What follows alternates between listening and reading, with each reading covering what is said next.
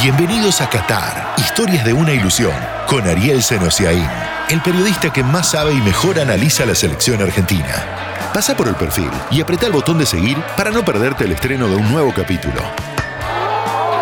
En este episodio, el análisis de la selección desde el estadio. La pelota sigue siendo de España y el nuevo VAR, revolución o exageración. Con ustedes, desde Qatar, Ariel Senosiaín. The winner to organize the 2022 FIFA World Cup is Qatar.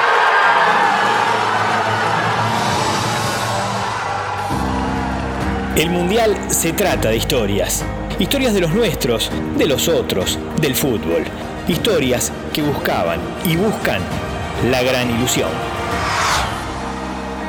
La historia de la selección argentina la presenta IPF 100 años impulsando lo nuestro. Argentina, México. Y esta despedida del Estadio Lusail es muy distinta a la de hace cuatro días. La selección argentina acaba de ganarle 2-0 a México, lo hizo con sufrimiento, lo hizo después de una mala imagen en el primer tiempo, presa de quizás su tensión, sus nervios y también de un buen sistema táctico de Gerardo Martino. Pero lo hizo la selección argentina este triunfo con las cualidades que la han llevado a ser un candidato, a ser definida por el fútbol mundial como un candidato. Lo colectivo y lo individual. Lo individual se llama Messi, ¿cómo no? ¿De qué otra manera se va a llamar? Messi que tuvo un primer tiempo quizás de poca movilidad, pero claro, hay que ver los partidos de Messi para darse cuenta que él lo que busca permanentemente es el espacio vacío, el espacio libre. Los rivales permanentemente trabajan en cómo neutralizarlo, en cómo restarle esos espacios y su trabajo, ya que el genio, la genialidad le sale sola, su trabajo pasa por estar permanentemente fijándose cuál es el mejor lugar, cuál es la mejor posición, cuál es la mejor función para cada partido. Hoy estaba de lanzador. Empezó la maniobra, fue a ubicarse cerca del área y se paró. Y en ese momento Di María lo vio.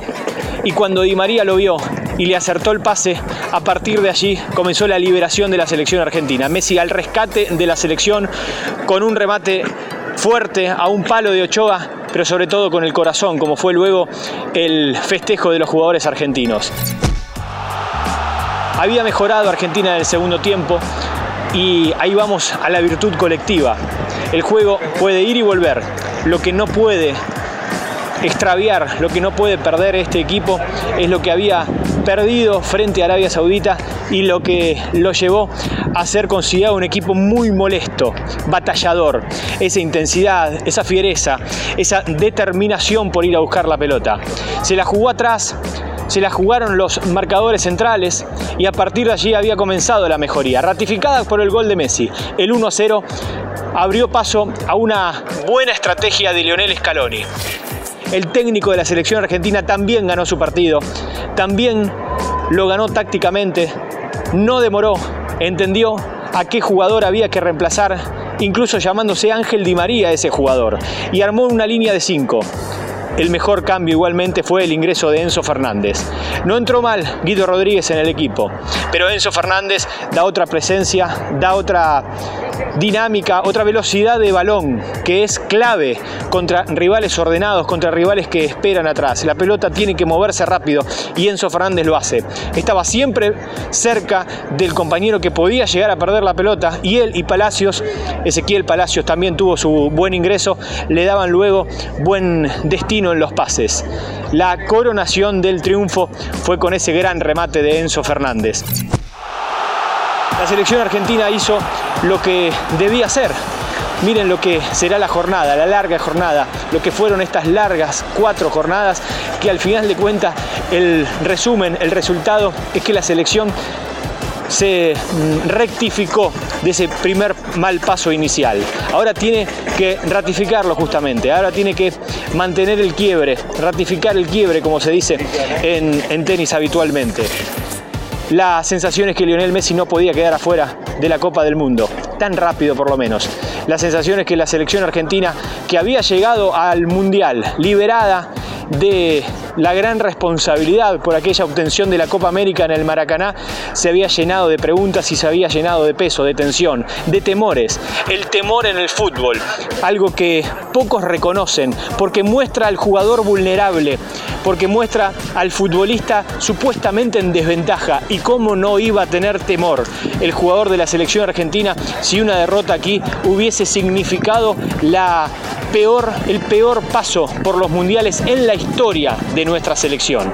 Una derrota hubiese hecho que el próximo miércoles contra Polonia el partido no valiera nada. Ya está, esas especulaciones no sirven. Ahora se sabe que otra derrota eliminaría a la selección, que una victoria la clasificaría y que un empate haría fijarnos en el otro resultado, en el que estén jugando el partido que estén jugando en ese momento México y Arabia Saudita desde Messi, desde un equipo que por lo menos se propuso luchar, desde un equipo que se propuso no arrepentirse el día de mañana. Así empezó a entenderse esta victoria que nos tiene a todos difónicos aquí en Lusail, aquí en Doha.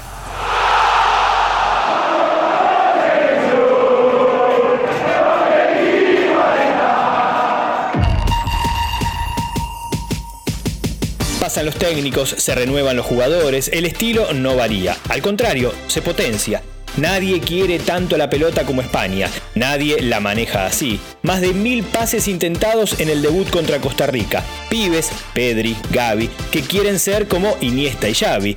Contra Alemania este domingo tratarán de hacer lo mismo, tocar hasta que llegue el gol. Juan Castro, periodista del diario Marca, nos cuenta por qué.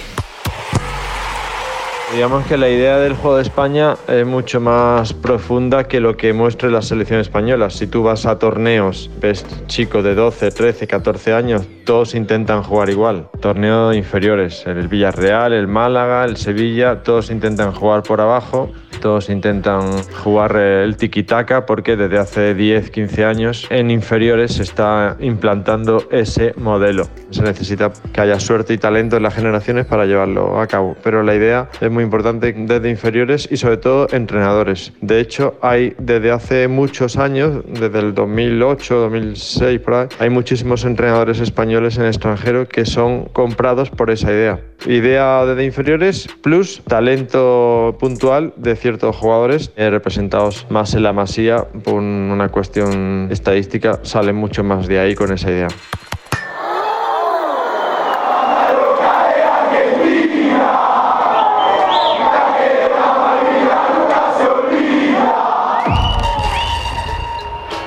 El nuevo bar es protagonista. 12 cámaras y un sensor permiten determinar con mayor rigor si hubo offside o no. Y aquí es donde surge la polémica. ¿El fútbol sostiene tanta exactitud? ¿Un deporte imperfecto necesita esa búsqueda de supuesta perfección? Contesta en Doha Horacio Elizondo, una referencia, árbitro de final de mundial, presencia permanente en los posteriores como analista. Yo creo que sí.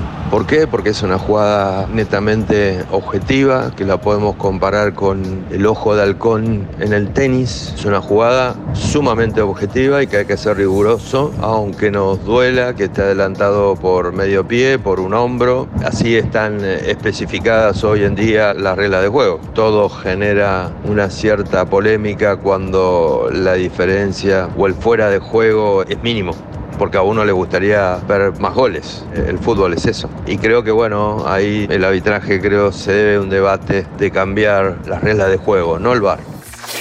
Y Horacio va más allá. Considera que la evolución del VAR irá hacia los especialistas. Por un lado, los árbitros de campo. Del otro, los que trabajen solo frente al monitor. Ya buscando en primer lugar pares personas, árbitros, por llamarlos de alguna manera, que se especifiquen en el trabajo de, cabina y no que sean híbridos que estén deambulando entre el campo y la cabina. En Rusia tenemos un field review, revisiones a cada momento. Era la primera vez, era lógico. Hoy ya no las tenemos, hay muy pocas correcciones. Me parece que ese es un paso adelante e importante de empezar a entender que el VAR es un colaborador del árbitro, como el juez de línea. Más historias mundialistas, habrá próximos capítulos, hasta que haya un nuevo rey y empecemos a contar cuánto falta para el 2026. Esto fue Qatar. Historias de una ilusión. Todas las semanas, nuevas historias sobre Qatar 2022.